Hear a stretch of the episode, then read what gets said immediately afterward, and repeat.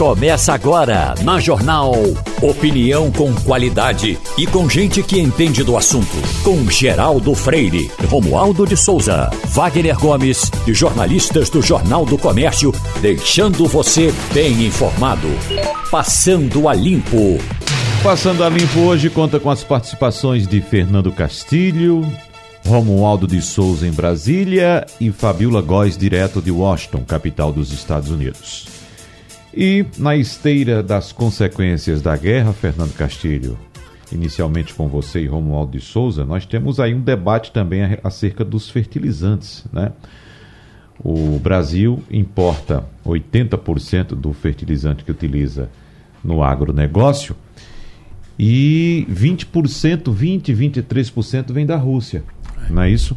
Então nós temos uma dependência muito grande da Rússia que está no, no foco dessa guerra contra a Ucrânia, evidentemente uh, há um boicote do Ocidente à Rússia. Aí você diz, mas 20% só da Rússia? Sim, mas acontece que os outros países vão começar a comprar de outras fontes também e o, e o fertilizante vai ficar mais caro. Né? É Consequentemente, é os produtos vão chegar mais caros à nossa mesa e também vão ficar mais caros para exportação. Como é que isso vai repercutir na economia? Fernando Castilho, não sei se já tem a resposta, mas a gente vai ter essa resposta em breve. Nos próximos dias, nos próximos meses, a gente pode ter essa resposta de quanto vai ser esse peso. Mas eu quero trazer esse assunto agora, Castilho, para você e para Romualdo, porque a gente sabe que o presidente Jair Bolsonaro tem dado declarações defendendo a aprovação de um projeto de lei que libera a mineração em áreas demarcadas como forma de superar a dependência brasileira da Rússia no acesso a fertilizantes. Áreas indígenas, não é isso? Verdade. Então, Bolsonaro alega que esses locais, os locais mais importantes para extração de potássio no Brasil, estão bloqueados por estarem dentro dessas aldeias. Ocorre, Castilho e Romualdo, que o jornal Estado de São Paulo fez um levantamento e está mostrando que a maioria das principais minas de potássio do Brasil, potássio, que é a substância mais utilizada em fertilizantes para o agronegócio, está localizada fora das áreas indígenas. É, o pres... Bom dia, Romualdo, bom dia, Wagner, bom dia, Fabiola, bom dia, ouvintes. Olha, o presidente fala errado numa tese certa. É absolutamente certo que devemos precisar de potássio, como devemos pre... precisar de fósforo, como precisar de outros fertilizantes. O problema está no discurso. É, o que acontece é o seguinte: existe um pedido de uma companhia canadense que quer fazer a exploração e que está em problemas na Amazônia e por justamente uma de suas minas está no limite da reserva. Isso tem provocado um embate no STF que não se resolveu ainda. Mas não é de todo verdade a afirmação de que só existe potássio em reserva indígena. E uhum. se existir potássio em reserva indígena, existem negociações e compromissos que possam ser, até porque, diferentemente do garimpo, as exportações, a, a, a mineração de potássio ela pode ser melhor gerenciada. É, mas eu queria comentar e completar duas informações. É, o que nós compramos de fertilizante da Rússia hoje representa 22%, com mais 6% da Belarus. Então, 30% do que nós compramos está vindo, Belarus está virando um player importante no Brasil. O Brasil é, é o quarto maior consumidor de fertilizantes do globo. De modo que a nossa safra está conectada com isso. O debate é extremamente interessante. Agora, o problema que eu já disse aqui uma vez e vou repetir é o seguinte: é que, sendo o quarto maior consumidor de fertilizantes do mundo, as soluções precisam ser de um país que é o quarto maior consumidor de fertilizante, fertilizante do mundo. Então, nós vamos precisar. Há um debate é, do pessoal da, da FUP, né, dos petroleiros, dizendo que é, nos últimos, desde 2017, quando houve a questão da, do, do Lava Jato, o Brasil se desfez das suas fábricas de, de, de, fertilizantes. Não é de todo verdade. O Brasil tem quatro fábricas de fertilizantes, duas estão arrendadas, uhum. que eram da Petrobras, uma está em construção. E quando a gente soma a produção dessas quatro fábricas, não dá 15% daquilo que a gente precisa. Então a gente vai precisar disso. A ministra eh, Tereza Cristina deve lançar nos próximos dias um programa né, e vai observar isso. E não, por incrível que pareça, nesse programa não está necessariamente esse embate. É que o presidente naturalmente politiza tudo, mas é aquela história. Não é de tudo verdade que só tem potássio em áreas é, indígenas. Existem potássio em outras, outras regiões da Amazônia que podem ser exploradas. O Castilho, antes de trazer é, os desdobramentos políticos dessa questão, é, me diga por gentileza se você tem informação acerca da capacidade de produção do Brasil para esses fertilizantes e se seria viável. Eu não estou falando da questão atual. Nós estamos passando por um problema pontual. Não é isso? A crise da é, Rússia é, é. é um problema pontual. Mas lá atrás, a decisão de é, vender essas fábricas, de não investir é, na produção de fertilizante no Brasil, não seria uma questão econômica também, não? Também. Castilho? Porque é o seguinte: ser, é, vamos fazer o seguinte: Quanto custa construir a fábrica e produzir aqui no Brasil? E é. quanto custa importar? Se é mais barato importar, é, é natural que se importe, não é isso? É. Veja bem, duas informações. Há apenas oito anos, nós, exporta... nós comprávamos 30 milhões de toneladas de fertilizantes. O ano passado, nós compramos 46. Então, o sucesso do agronegócio está ligado a essa coisa de fertilizante. Segundo, os números passaram a ser muito grandes. Então, mesmo essas fábricas que estavam, que foram construídas, aliás, elas não foram construídas, duas delas foram compradas de empresas privadas que a Petrobras decidiu entrar nesse negócio. Uhum. Tudo bem, é importante que a, a, estatal entrasse. Na crise do mensalão, do petrolão, houve aquela decisão que a gente está pagando agora de, da Petrobras vender os ativos que não eram é, diretamente ligados à sua cadeia do petróleo e concentrar só no petróleo. A gente está vendo isso agora. Mas é aquela história, os números são pequenos. Mesmo essas fábricas não atendem sequer 15%. Essa fábrica que está sendo feita no Paraná, que uma empresa russa estava querendo comprar, ela vai produzir em torno de 1 milhão ou 1 milhão de toneladas por ano, ou 2 milhões de toneladas, se não me engano isso. Nós estamos comprando 15. Só desse tipo de adubo, tá entendendo? Então, veja bem, é, o problema é na história seguinte: existe um grande negócio de fertilizante a ser descoberto. Agora, é preciso uma política de governo para dizer, olha, já que a gente vai ter esse mercado de 50 milhões de toneladas por ano de fertilizantes, a gente precisa ter um programa de fertilizantes. É isso que a ministra Tereza uhum. Cristina fez e disse, olha, a gente, ela vai sair né, e vai entregar esse projeto, se ele vai ser construído ou não. Agora, é sempre bom e importante. A gente não tem, mesmo com essas fábricas, não teria condições de suportar, por uma razão muito simples. O país aumentou em seis anos, se não me engano, acho 12 em menos de 10 anos, ele aumentou 50% o seu consumo. E é sempre bom lembrar, no agronegócio brasileiro, os números são muito grandes. Uhum. É, então, uh, resumindo, Romualdo de Souza, são quatro fábricas no Brasil, três delas localizadas em Camaçari, Laranjeiras e Três Lagoas, e foram vendidas, inclusive, essas fábricas. É. Não, elas foram Mas... arrendadas. Acho que ela.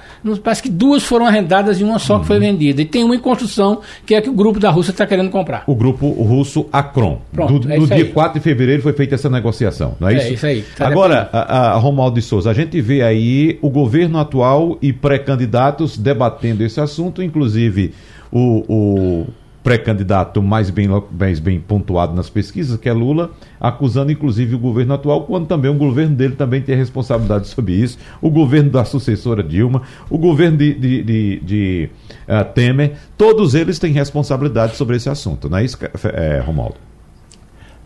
Não houve prioridade da parte do governo brasileiro nos últimos anos num trinômio que tem como sigla NPK nitrogênio, fósforo e potássio. Porque esses ingredientes são suficientes para é, o tal do fertilizante de que tanto a gente fala, porque agora o Brasil até virou, tem até sommelier de fertilizante.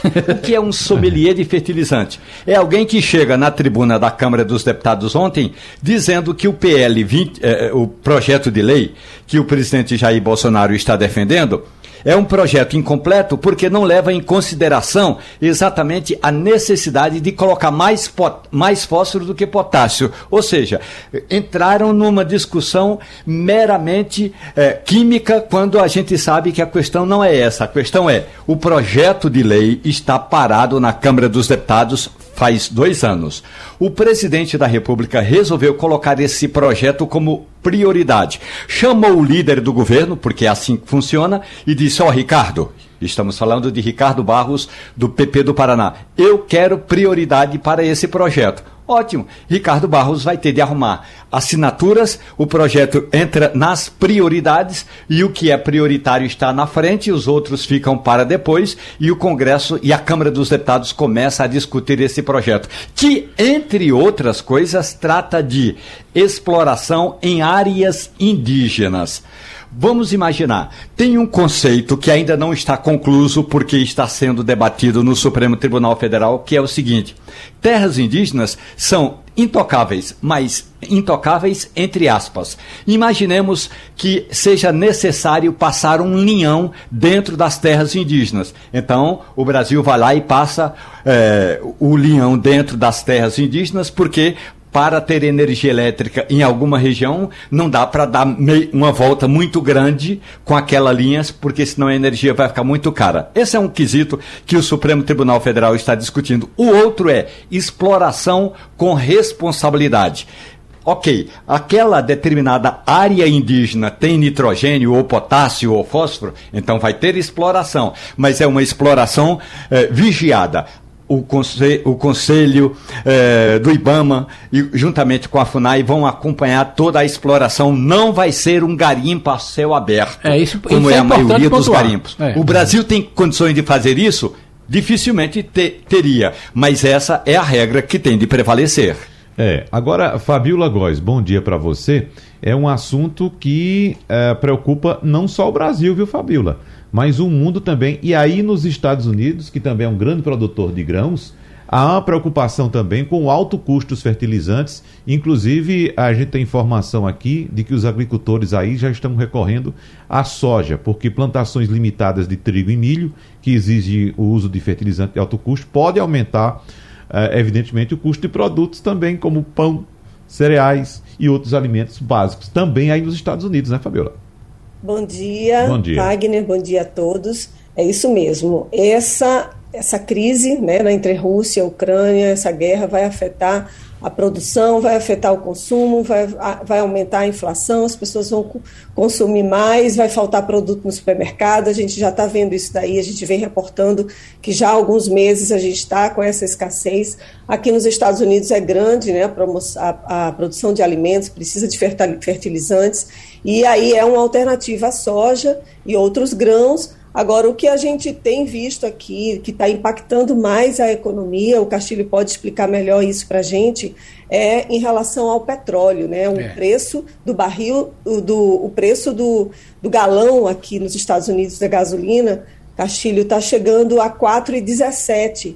Isso daí é um valor mais que o dobro do que há um ano, e isso é o maior número desde 2008. Então, o barril de petróleo, que eu acho que, se não me engano, ontem chegou a 140, 149 dólares. Isso daí a tendência é maior, isso está criando alerta no mundo inteiro, não só no Brasil, que a, que a gasolina deve aumentar, e aqui nos Estados Unidos a gente está vendo isso na prática, e tem ainda conversas de que o Biden iria recorrer à Arábia Saudita para isso, né, um regime que é sanguinário, a gente vê é, perseguições em relação a, jornalistas, morte inclusive de jornalista, e aí é uma situação que a gente está vendo real e é o que mais preocupa aqui nesse momento os Estados Unidos. É verdade. É, só para completar a informação de, de Fabiola, é, só para os nossos ouvintes terem uma, uma percepção um pouco mais é, ajustada.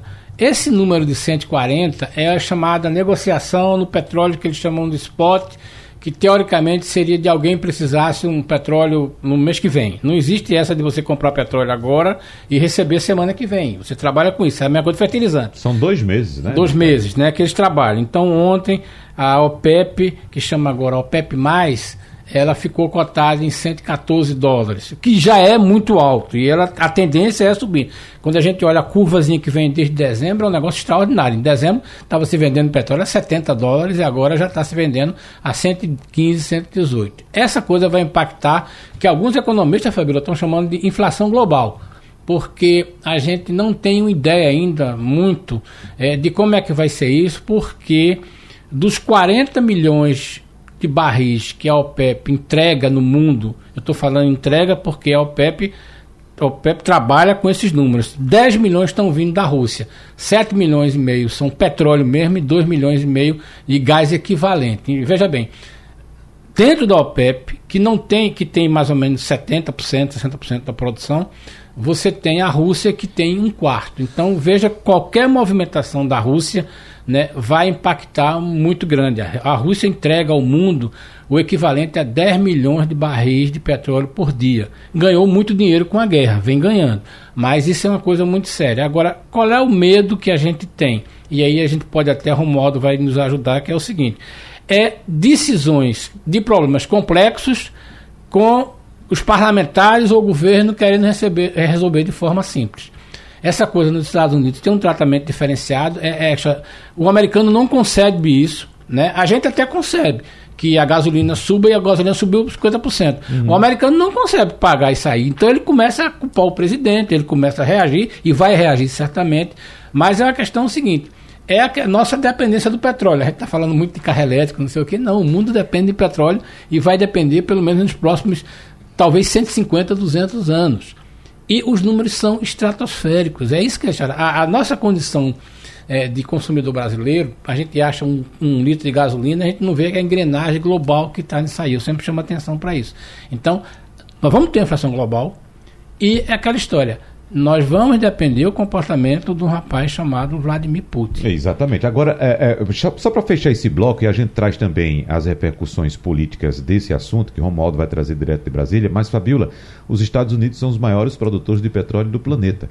E tem reservas também. E uma, uma das saídas para essa crise, inclusive apontada pelo próprio presidente Joe Biden dos Estados Unidos, é lançar mão dessas reservas. Não é isso? Uh, uh, os países utilizarem suas reservas para tentar baixar o preço do mercado internacional, Fabiola. É, isso daí foi até ventilado antes dessa guerra estourar. Agora eles não têm falando, mas é verdade. Eles têm reservas aqui enormes de petróleo que poderiam ser usadas no momento para poder diminuir né, esse preço do petróleo aqui. As pessoas estão reclamando muito. A Califórnia, por exemplo, o, o galão do petróleo está mais de 5 5 dólares. Aqui em Washington é mais barato. Então, está tendo uma a preocupação mesmo da população. Vai ter eleição né, esse ano, em novembro, eleição que vai alterar toda a Câmara e o Senado, e o Biden está muito preocupado com isso. Então, ele pode sim lançar a mão essa necessidade de usar essas reservas de petróleo para poder baixar o preço. Agora, ainda não está se falando é, como isso vai ser feito, se isso vai ser feito aqui nesse momento, ou se vão esperar mais um pouco.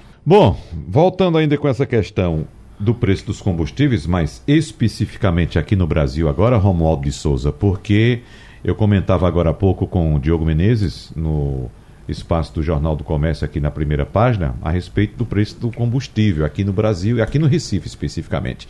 E ouvintes já mandando aqui uh, o preço da gasolina já na Avenida Caxangá custando na, na casa dos R$ 6,69. R$ 6,69 foi o preço que recebemos aqui. Hoje, já estou pesquisando aqui, já é possível encontrar gasolina na Bahia, no nosso estado vizinho, a R$ reais o litro. R$ reais o litro Castilho de gasolina aqui na Bahia, aqui do lado. Está é. chegando já por aqui. Né? Agora, uh, a gente conversou ontem com alguns economistas, Romualdo, aqui no debate, Romualdo Castilho, especificamente, por causa que porque o assunto é economia. E os economistas citaram uma prática do mercado que é de ir aumentando os preços gradativamente para não dar um impacto muito é. grande no consumidor. Claro que ele vai ganhar um pouquinho mais o comerciante aí também. Né? Por, não, não tem sentido aumentar os preços agora, até porque a Petrobras não repassou esses preços ainda para o mercado. Tem uma defasagem de 27%. 27% a Petrobras está desde janeiro, está segurando os preços. Não passou ainda. Por que está subindo? Bom, mas existe uma discussão política, Romualdo de Souza, porque o presidente Jair Bolsonaro, inclusive você trouxe em primeira mão para o nosso ouvinte ontem, o presidente falou sobre o assunto, mudou o discurso e agora avalia sim segurar esse reajuste de preço da Petrobras, Romualdo. E chegou a trocar o, o presidente do Conselho de Administração da Petrobras. A partir de agora, o presidente desse conselho vai ser o atual presidente do Flamengo, o Luiz Rodolfo Landim.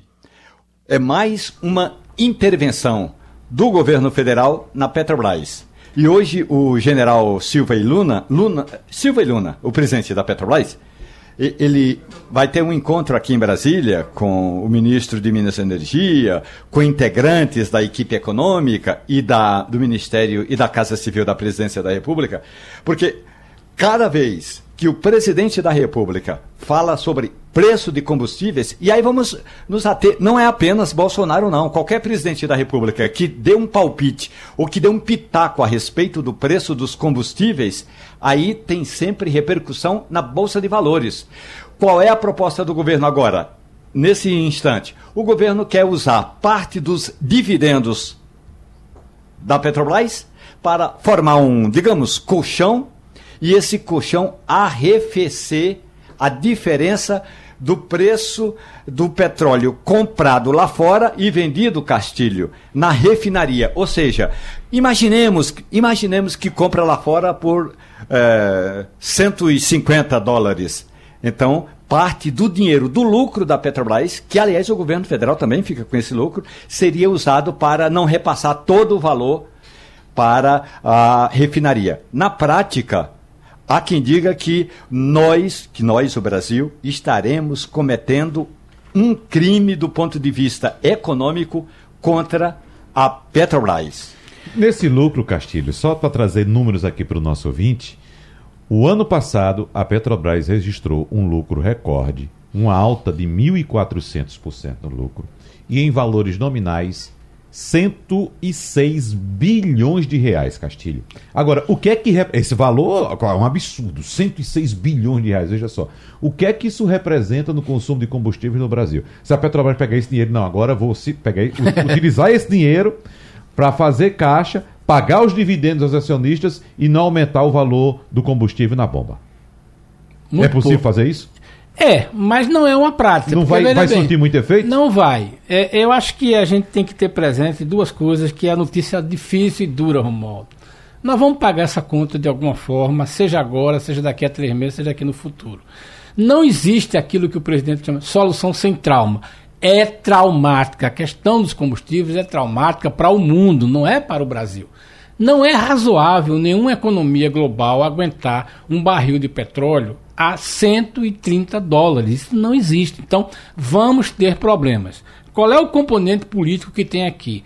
É por uma questão do presidente Bolsonaro preocupado com as suas perspectivas das suas eleições, querer intervir. Existem formas de intervir, por exemplo, já se fez isso, por exemplo, dar uma congelada nesse preço sabendo que essa conta vai vir depois. Mas diante do fato de você não estourar a inflação, pelo menos no primeiro semestre, você segura esse preço. Esse, o taxímetro vai continuar a rodar. Mas é aquela história. Nós estamos vivendo uma solução de guerra.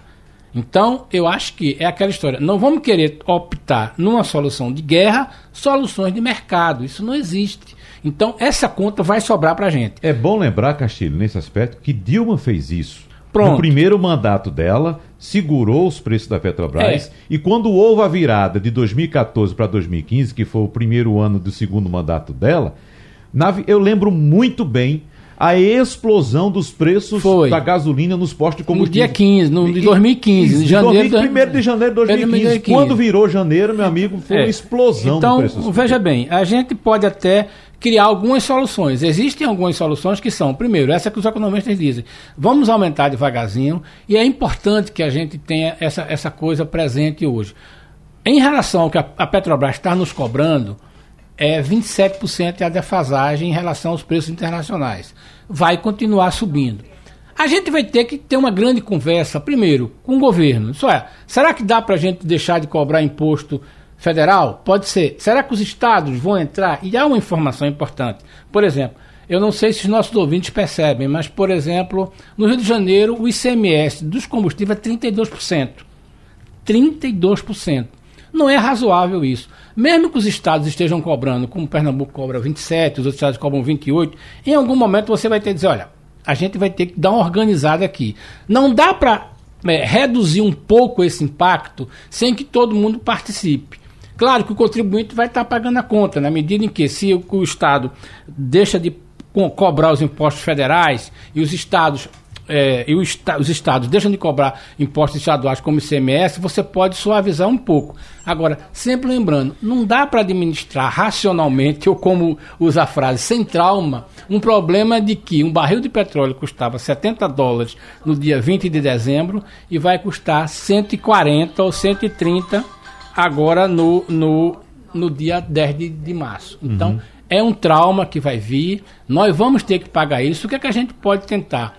É soluções que suavizem essa conta sabendo que ela vai vir. Como o, o, o outro, ou, no pior dos mundos. a acho... gente vai ter que financiar uma fatura do cartão de crédito. O que eu acho interessante também é que nesse debate, puxando para a política agora com Romualdo de Souza, entraram Lula e Ciro como pré-candidatos, defendendo a intervenção nos preços, né? Eu acredito que Lula e Ciro, por serem pré-candidatos e vão se tornar candidatos, querem assumir o país a, primeiro, a partir de 1 de janeiro de 2023. E como é que eles vão fechar esse rombo, hein, Castilho? Não fecha, né? Essa conta pois não é. fecha. É um discurso político de dizer assim. Não, olha... e, e, tem outra coisa, porque se Bolsonaro segurar os preços e não aumentar o preço do combustível, vai entregar. O próprio Bolsonaro vai ser beneficiado é, eleitoralmente. Aí, é. Então veja que rola. É uma situação, veja bem, e, e, e, a gente vê esse comportamento e é perfeitamente natural que o candidato faça isso. Agora, eles sabem dessa dificuldade. Os dois sabem exatamente e estão jogando para a plateia. E o presidente também está jogando para a plateia. O problema é que esse jogo na plateia está atingindo a quem está dentro do campo. Quem está levando a canelada, quem está levando a, a, a, pancada no tornozelo é o contribuinte e é o, o usuário. O trabalhador, O trabalhador que está usando é. isso. Está entendendo? É. Então, eu acho aquela história. Se a gente pudesse resumir de uma forma trágica, é dizer o seguinte: é, a pancada foi grande e foi no rosto. Qualquer pancada no rosto, ela incha. E dói. E dói. E ela vai inchar. É. Tá entendendo? Esse, infelizmente, esse é o quadro que a gente vai ter que criar um jeito aí de ver um tipo de compressa, né? Hum. Pra, mas sabendo que a pancada é muito grande. Romualdo. Com, com pressa e com muita pressa, o governo federal, Castilho, está pregando o tal do da redução do ICMS e vai jogar no lombo dos governadores esse discurso.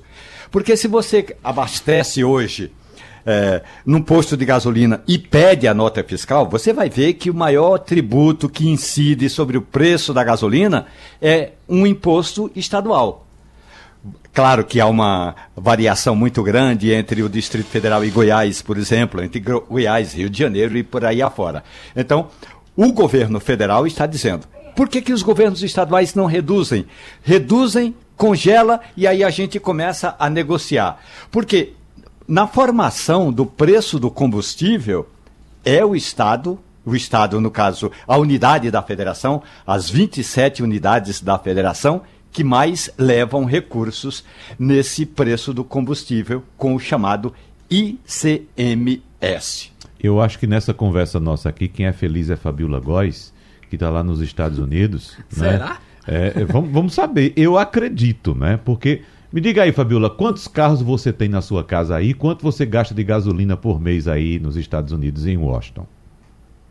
Olha, eu sou uma grande privilegiada. Eu preciso apenas das minhas pernas para me locomover aqui em Washington. Eu pego o metrô, eu pego o ônibus, o ônibus aqui custa um dólar o metrô custa R$ 2,15, R$ 2,20, dependendo do local onde eu vou. Eu ando muito a pé, estou num local aqui muito central, pertinho aqui da Casa Branca, em Washington, então não tenho carro na minha casa, nem meu marido tem carro. Ele tem a sorte de trabalhar também na frente de onde moramos, que é no edifício Watergate.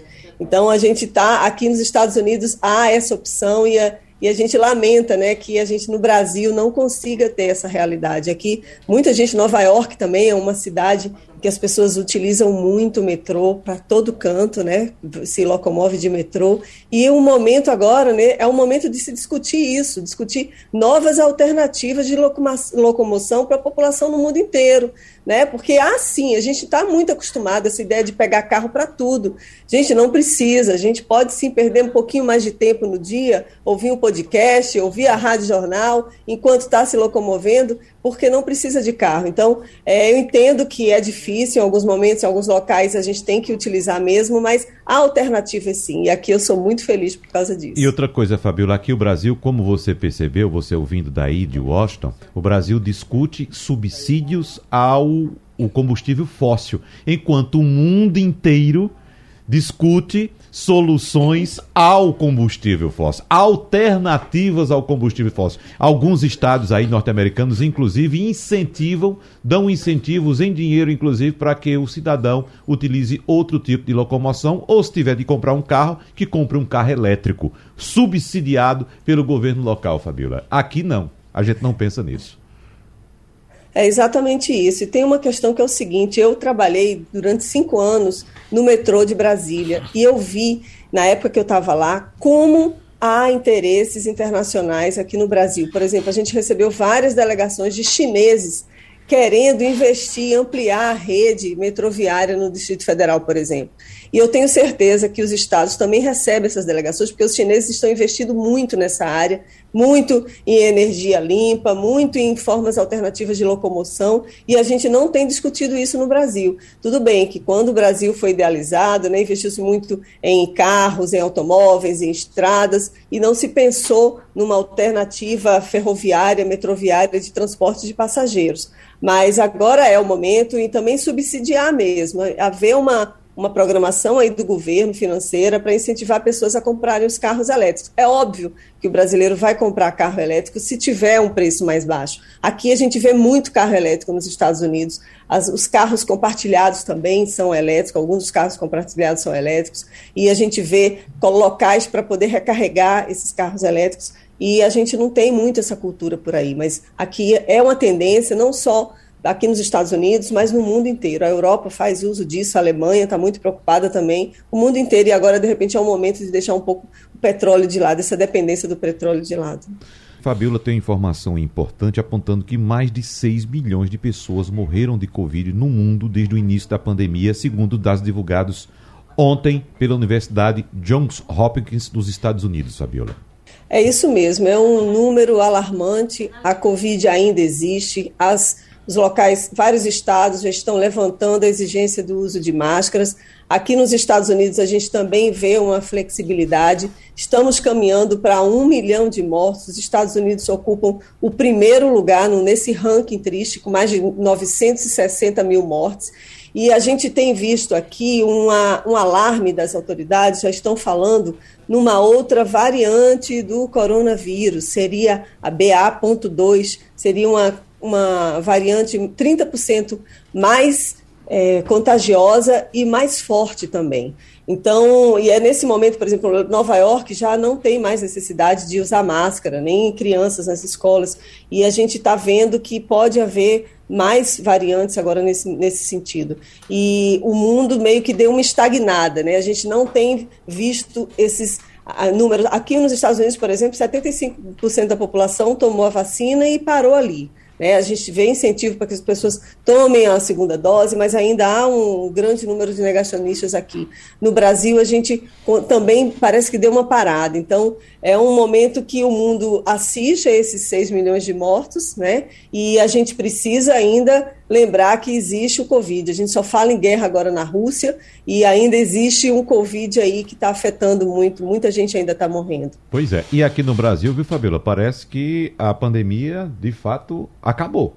Porque, por exemplo, o Comitê de Enfrentamento à Covid da Prefeitura do Rio de Janeiro derrubou a obrigatoriedade do uso de máscaras em todos os locais da capital fluminense, inclusive nos espaços fechados. Uh, cinco estados, além do Distrito Federal, devem autorizar também, ou já deram aval, para o fim da obrigatoriedade do uso de máscaras nas ruas e em ambientes abertos. O Rio de Janeiro é algo mais mais chocante porque é, é em tudo, até em local fechado, né? Então, outros estados já estão permitindo também a, a população a não utilizar máscaras nas ruas, como por exemplo o Mato Grosso do Sul e o Maranhão. Em Belo Horizonte também não tem mais obrigatoriedade de uso de máscaras em espaços públicos. Mas vamos conversar com a doutora Vera Magalhães, que é infectologista, para saber, doutora Vera, se já estamos em tempo. Fabíola acaba de relatar que outras variantes já começam a surgir em alguns locais do mundo. E a gente já está aqui nessa, nessa, nesse clima de, de festa, de, já acabou a pandemia. A senhora concorda com essa posição do Brasil? Não, eu concordo com a posição de Camila. Fabiola? A fala dela, a fala, a fala dela está correta.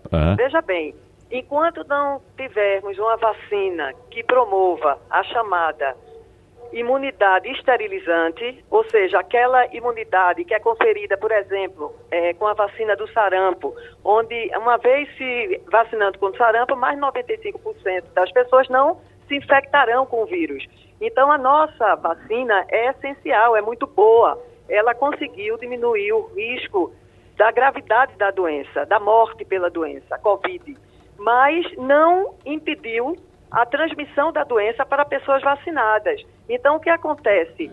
É necessário a, o desenvolvimento de novas versões da vacina que promovam essa imunidade imunizante. Então, enquanto houver circulação viral, haverá realmente o desenvolvimento de variantes. A variante, é, é, nova variante do coronavírus, a BA2, ela já está disseminada no mundo e no Brasil também. Então, é, isso é apenas uma amostra. E a gente tem que pensar a prevenção da Covid do ponto de vista global. Então, uhum. tem que ter uma, uma é, cobertura vacinal igualitária, porque se não houver, haverá surgimento de novas variantes. Então, o uso da máscara, ela é essencial, exatamente porque nós não temos ainda a imunidade esterilizante. Então, é, vacina e uso de máscara, é, isso não pode ser flexibilizado. Fernando Castilho. Vera, é, essa posição de cidades como o Rio de Janeiro, que libera, é, aboliu completamente é, o uso da máscara, né? E essa perspectiva de que vários comitês estão admitindo que, inicialmente, acho que até o final de março, é, as cidades e algum, até alguns estados mesmo admitam que, ao menos na rua, né, nos lugares abertos, não seria mais necessário o uso de máscara. É uma posição razoável, já que o estresse da população com a máscara é tão grande e essa sensação de que é, eu já estou vacinado, que como está os dados oficiais no Brasil, 85% já tomou ao menos uma dose, 75% já tomou as duas doses, 40% já tomou a, a, dose de reforço. Isso não nos autoriza a pensar numa flexibilização, ou pelo menos ter um plano de flexibilização do uso da máscara? Eu acho que não. Eu acho que em relação à máscara, não. A flexibilização de outras atividades, eu acho que até pode ocorrer. E é como eu falei, a gente não pode ver apenas o Rio de Janeiro, o São Paulo. Então, cada um vai tomar a sua decisão de acordo com o índice de vacinação é, local. Mas só que a, a Covid é uma doença global, entende? Então, mesmo que no primeiro momento eles se sintam protegidos, como aconteceu nos Estados Unidos, eles flexibilizaram precocemente o uso de máscara. Eles liberaram para ambientes abertos. E isso, ao contrário, promoveu um maior aumento da, dos casos. Então, é, veja bem, no Brasil como um todo já existe uma desigualdade enorme de vacinação. É apenas 30% da terceira dose, ou seja, do, dose de reforço, melhor dizendo. Então, a dose de reforço é fundamental em relação ao Omicron e essas novas variantes. Então não tem sentido ainda. É lógico que momentaneamente eles vão se sentir protegidos, mas eu acredito, pelo, pela experiência em outros locais, que isso não vai durar muito tempo, porque vai, a uso de máscara, pelo menos, tem que ser é, realmente estimulado, mesmo que as pessoas achem cansativo, e é realmente, não é fácil usar máscara, mas é muito pior a Covid. Então, eu quero lembrar também que as crianças abaixo de 5 anos já ainda não, não tem vacina disponível para essa faixa etária, que é uma faixa vulnerável houve aumento da morte nessas crianças nos últimos meses, inclusive com síndrome respiratória aguda, aguda grave, uhum. que uma das causas principais é a Covid. Nos idosos também. Então, a, a imunidade causada pela, é, é, determinada pela vacina atual, ela é transitória. Acredita-se agora que sejam apenas seis meses, talvez mais, porque tem imunidade celular, mas não é duradoura. Então, tudo isso a gente tem que pensar. Então, tem que diminuir a circulação viral pela vacina e pela máscara. Vamos a Brasília, porque o Distrito Federal já autoriza as pessoas a não utilizarem máscaras nas ruas, não é isso, Romualdo? Pois é, é isso. Bom dia para a senhora doutora Vera Magalhães. Eu aproveito essa oportunidade, essa conversa, para cumprimentar a senhora pelo Dia da Mulher, mas a todas as mulheres por respeito e igualdade e principalmente as profissionais que estiveram nessa chamada linha de, de frente durante essa guerra que estamos travando eh, para ver se a gente consegue derrotar a Covid-19. Aqui em Brasília, doutora Vera, o governador do Distrito Federal aboliu o uso de máscara em lugares públicos. Ocorre que, como não houve uma campanha de informação, muita gente está querendo entrar nos ambientes fechados também sem máscara, porque a notícia que, pelo menos, a, a, as pessoas ouviram pela metade foi: o governador acabou com a máscara acabou com o uso da máscara em lugares, em lugares abertos, mas nos lugares fechados ainda está valendo. Ou seja, falta mais uma vez uma campanha de esclarecimento, doutora Vera Magalhães. Sim, é exatamente isso que a gente está tentando fazer aqui, né? Então, do ponto de vista técnico, eu acho que não se sustenta é, abolir as máscaras. Exatamente por aquilo que eu falei. A vacina precisa ser mais abrangente, tá certo? É, precisa ter uma cobertura global da vacinação e até a nova versão que provoque a imunidade é, esterilizante, ou seja, que a transmissão seja interrompida. Enquanto isso não ocorrer, não pode ser abolido o uso de máscara. É óbvio que no ambiente aberto, a máscara ela pode ser flexibilizada quando você está, por exemplo, sozinho no ambiente aberto ou andando numa praia, quando não há aglomeração. Então você pode, mas em ambientes fechados, em transporte público, nas escolas, eu acho isso realmente uma imprudência. Estados Unidos, Fabiola Góes. Doutora Vera, eu queria que a senhora falasse um pouquinho sobre os medicamentos que já foram aprovados em alguns lugares do mundo. Daqui a pouco os Estados Unidos vão vender esses medicamentos contra a Covid em farmácias, para minimizar né, os efeitos da Covid. Eu queria saber se a senhora tem algum detalhe em relação a isso no Brasil. Eu sei que a Anvisa já aprovou alguns medicamentos, mas a gente não consegue ainda, não tem ainda nas farmácias no Brasil. A senhora pode falar um pouco sobre isso? Posso. Existem os imunobiológicos, não é, que foram é, realmente, comprovadamente é, é, eficazes em diminuição da evolução para formas graves, principalmente nas pessoas mais vulneráveis. Mas são medicamentos muito caros que devem ser realizados em hospital, tá certo? E logo no início da infecção, antes do desenvolvimento da gravidade. Entretanto, em relação à variante Ômicron, esses imunobiológicos eles não são tão úteis. Pelo contrário, foram até desestimulados recentemente pelo FDA. Entretanto, existem medicações orais antivirais, tem é, o que se chama, né, a Pfizer, ela realmente desenvolveu uma medicação oral comprimido chamada Paxlovid, que é constituído por dois inibidores de protease que são eficazes contra o desenvolvimento também de formas graves, devem ser utilizados por cinco dias, não é? Três vezes ao dia, e realmente são medicações que parecem contribuir para a diminuição é, de morte e internação por Covid. Agora, é uma medicação extremamente cara. O tratamento é mais de 500 dólares, ou seja, é inacessível para a população como tudo. Entende? Então, a vacinação ainda continua sendo a principal medida na prevenção. É, é óbvio que essas medicações antivirais, principalmente as orais, elas vão trazer alguma redução também, mas para algumas pessoas apenas, né? Pelo preço. Doutora Vera Magalhães, mais uma vez, muito obrigado pela sua colaboração com os ouvintes da Rádio Jornal. Um abraço para a senhora, até a próxima. A vocês. Um abraço. Dois julgamentos recebem destaque do Supremo Tribunal Federal na pauta desta semana. Os dois vão ser realizados amanhã e o primeiro deles é uma ação direta de inconstitucionalidade aberta pelo PDT, em que a Corte vai decidir sobre o método de contagem do tempo de inelegibilidade da lei da ficha limpa. Então, o julgamento poderá decidir o destino de muitos candidatos que hoje estão com suas campanhas suspensas por conta de divergências sobre a interpretação da lei. A lei, o que a lei prevê, é que as pessoas condenadas criminalmente em segunda instância ou após trânsito em julgado fiquem inelegíveis por oito anos. Vamos falar um pouco mais sobre esse assunto uh, com o advogado uh, Marlon Reis, advogado e ex-juiz e eu peço a você, Romualdo de Souza, que como o assunto é de pauta do Supremo Tribunal Federal, você inicie nossa conversa com o doutor Marlon Reis, direto de Brasília. Doutor Marlon, bom dia para o senhor.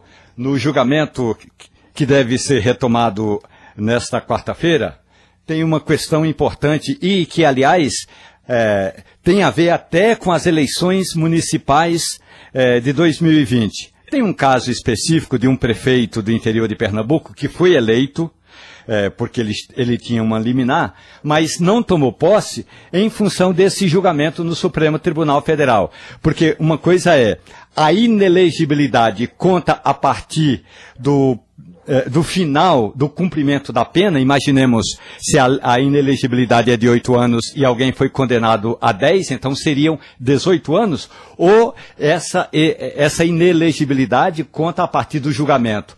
Qual é, na sua avaliação, é, que, é, daquilo que o senhor tem observado, doutor Marlo, que é a tendência ou será a tendência no Supremo Tribunal Federal? Bom, em primeiro lugar, quero agradecer a vocês do, da Rádio Jornal e a todos os ouvintes, a todas as ouvintes também parabenizar todas as mulheres nesse Dia Internacional da Mulher. Não posso perder a oportunidade. É, eu quero dizer o seguinte: como é que se dá a contagem dessa inelegibilidade na lei da ficha limpa? Inclusive, faço questão de frisar que isso foi analisado em 2012 pelo mesmo Supremo Tribunal Federal e foi declarada a constitucionalidade dessa contagem. Como é que ela dá? Como é que ela acontece? A inelegibilidade na lei da ficha limpa, ela passa a surgir com a condenação por órgão colegiado, não depende mais do trânsito em julgado, como vocês sabem. Aliás, esse foi o grande embate vencido por nós na construção dessa lei. Então, na hora que sai uma decisão colegiada, um tribu... vamos dar um exemplo aqui de alguém que é condenado é, no tribunal do júri. Em primeira instância, ele é condenado por um órgão colegiado. Porque o tribunal do júri é é, é, tem uma composição plural. Ele já fica inelegível. Se ele recorrer em muitas instâncias, ele continua inelegível. Depois vem um período que não é de inelegibilidade. Durante o cumprimento da pena, ocorre a suspensão dos direitos políticos, que é outro instituto que está previsto na Constituição Federal. Depois que, transi que termina a aplicação da lei penal, depois que deixa de surtir o último efeito, essa sentença condenatória transitada em julgado, é que recomeça a, é que começa a contagem dos oito anos. Pode parecer muito, mas não é. Porque isso se estende muito no tempo se a pena for alta. E eu quero dizer para vocês que a ideia dessa inelegibilidade era de ser uma inelegibilidade realmente alta. Por quê? Porque olha do que nós estamos tratando. Nós estamos tratando de narcotráfico, nós estamos tratando de crimes contra a administração pública, estupro, homicídio, genocídio, racismo, terrorismo. É disso que nós estamos falando. Nós não estamos falando de uma conta rejeitada. Nós não estamos falando de um de alguém que foi expulso de uma corporação profissional. Nós estamos falando de pessoas que praticaram os crimes mais atrozes. Por isso, ela foi pensada realmente para ser a mais alta inelegibilidade. Ela não pode ser igual ao de alguém que teve uma conta rejeitada no Tribunal de Contas, que tem um prazo de oito anos. Então, se for nivelado para ficar tudo oito anos, vai haver uma grave injustiça.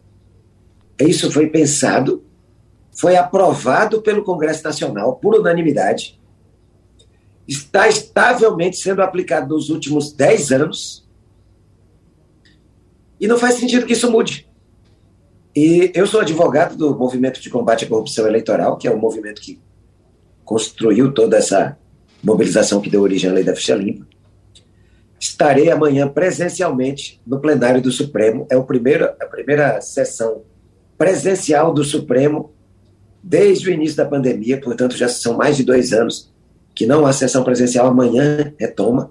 O primeiro processo é esse e eu estarei lá para subir na tribuna para defender a lei da ficha limpa, como advogado de, do movimento de combate à corrupção eleitoral, que está habilitado no processo para defender a lei. Uhum.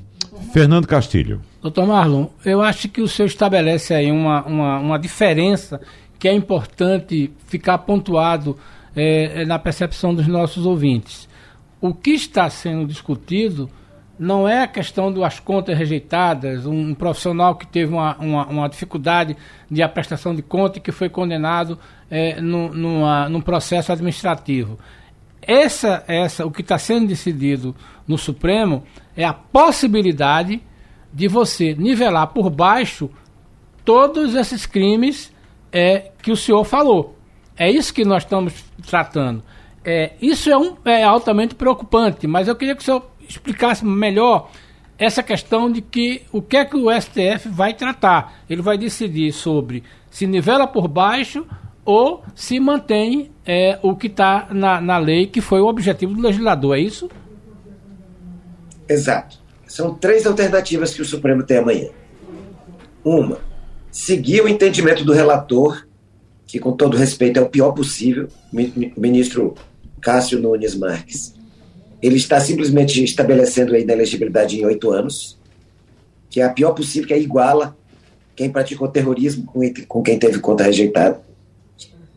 É, a outra alternativa, que não é a ideal, mas pelo menos não é tão grave, é uma proposta pelo ministro Barroso de que haja um desconto nesses oito anos do prazo de inelegibilidade que correu entre a sentença colegiada e o trânsito em julgado.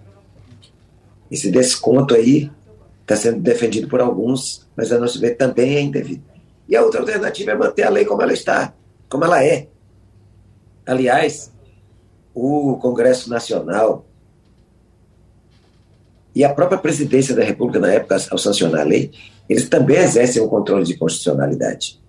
Existe uma análise de constitucionalidade no âmbito da Câmara, uma análise de constitucionalidade na presidência na hora de vetar ou não.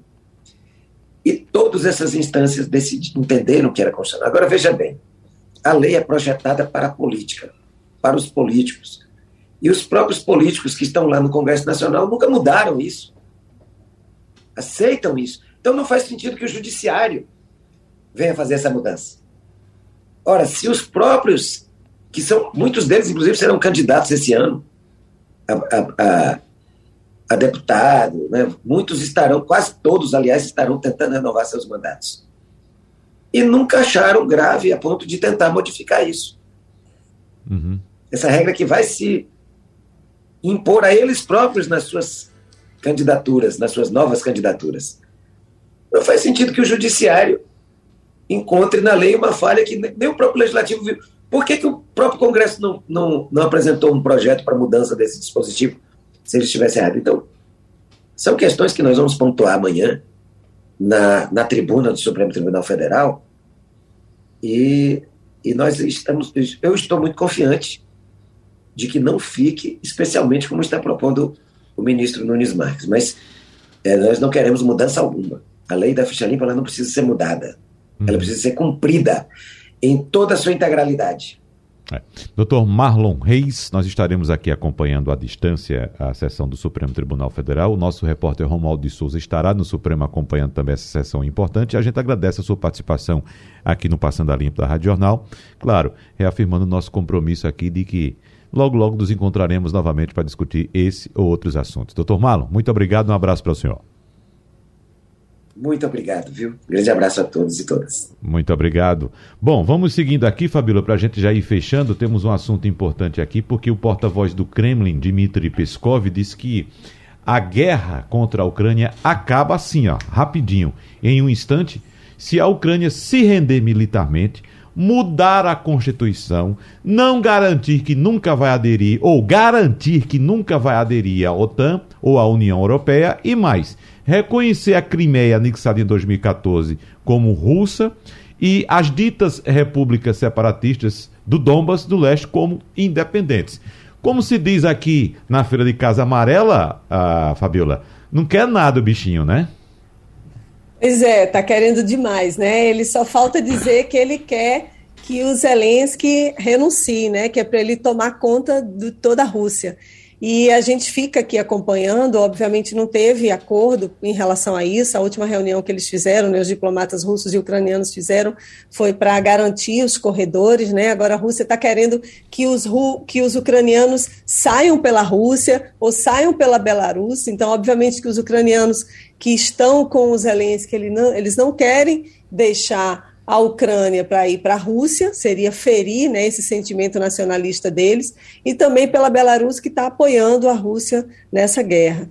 E a gente vê que não tem acordo, novamente vai ter uma rodada de negociação agora na quinta-feira, e é fácil né, você dizer para o inimigo que vai ser desarmado dessa maneira, querer que ele se desarme dessa maneira. Agora, os outros países também, né, os Estados Unidos investiram muito em armamento, eles querem, a Rússia mas vai ficar com todo o armamento que tem na Ucrânia, não só a Rússia, mas os outros países da OTAN também que uhum. investiram né, na, nessa, na, em arma, arma, nessas armas né, para a Rússia, para a Ucrânia, na verdade, se defender. Então, a gente não tem acordo, a guerra continua, já está no 13 terceiro dia, são quase 2 milhões de pessoas que já saíram da Rússia, né, da, da Ucrânia, são uhum. refugiados. O Brasil vai receber pessoas, um avião mais ou menos de 70 e cinco é, refugiados que estão, brasileiros e também ucranianos que estão na região de guerra, vão vir para o Brasil. Agora, nos próximos dias, o Brasil vai acolher algumas pessoas também, e a gente fica aí incrédulo em, em isso tudo está acontecendo. Enquanto isso, Estados Unidos estão mandando mais tropa para o leste europeu, para a Polônia, então mais, anunciaram ontem mais 500 soldados, e a gente vê agora nesses últimos dias que a Rússia ela não está conseguindo sair tanto do norte do país e chegar até Kiev. A gente estava semana passada falando que poderia invadir Kiev a qualquer momento, mas agora parece que teve uma retraída. Uhum. É, talvez eles não estejam conseguindo a, atingir Kiev tão é, repentinamente. Agora, certamente essas essas, essa guerra ainda vai durar alguns dias, a gente vai falar muito ainda sobre isso e está num momento bastante crítico aqui, né? Nos é. Estados Unidos, todo mundo alardeando aí se pode ou não haver uma, uma guerra nuclear.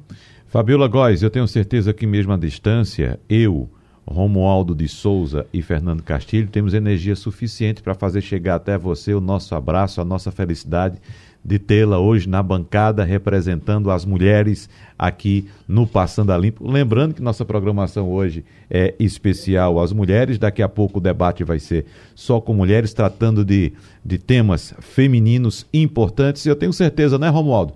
Né, Castilho? Que a gente aqui mesmo à distância manda o nosso abraço à Fabiola, claro, extensivo a todas as mulheres que nos escutam aqui. Não é isso, Castilho? É isso aí, Fabiola. É. Parabéns pelo seu dia. É muito bom contar com a sua energia, com a sua experiência. É, é, muito bom participar desse debate com você todos os dias. Então a gente comemora não é somente o 8 de março, a gente comemora os 365 dias do ano. Romualdo. Até nos anos bissexto a gente também comemora é, com muita alegria, com muita harmonia e uma boa dose de cafeína, Fabiola. Olha, eu agradeço demais esse carinho, essa lembrança de vocês. Realmente o Dia da Mulher ela tem que ser todo dia, mas ainda bem que a gente tem um dia aí para relembrar e reforçar esse compromisso né, de defender. A gente tem ainda muitas mulheres que sofrem abusos dentro de casa, psicológicos e físicos. A gente tem muito a conquistar, né, mulheres em cargos de chefia, né, que a gente vê ainda a predominância de homens, mulheres são muito trabalhadoras e conseguem atingir e, e, trabalhar tão bem e melhor do que homens também. Então a gente eu deixo o meu grande abraço, um grande beijo para todas as mulheres e nossos ouvintes da Rádio Jornal. Parabéns pelo seu dia e terminou passando ali. A Rádio Jornal apresentou opinião com qualidade e com gente que entende do assunto. Passando a limpo.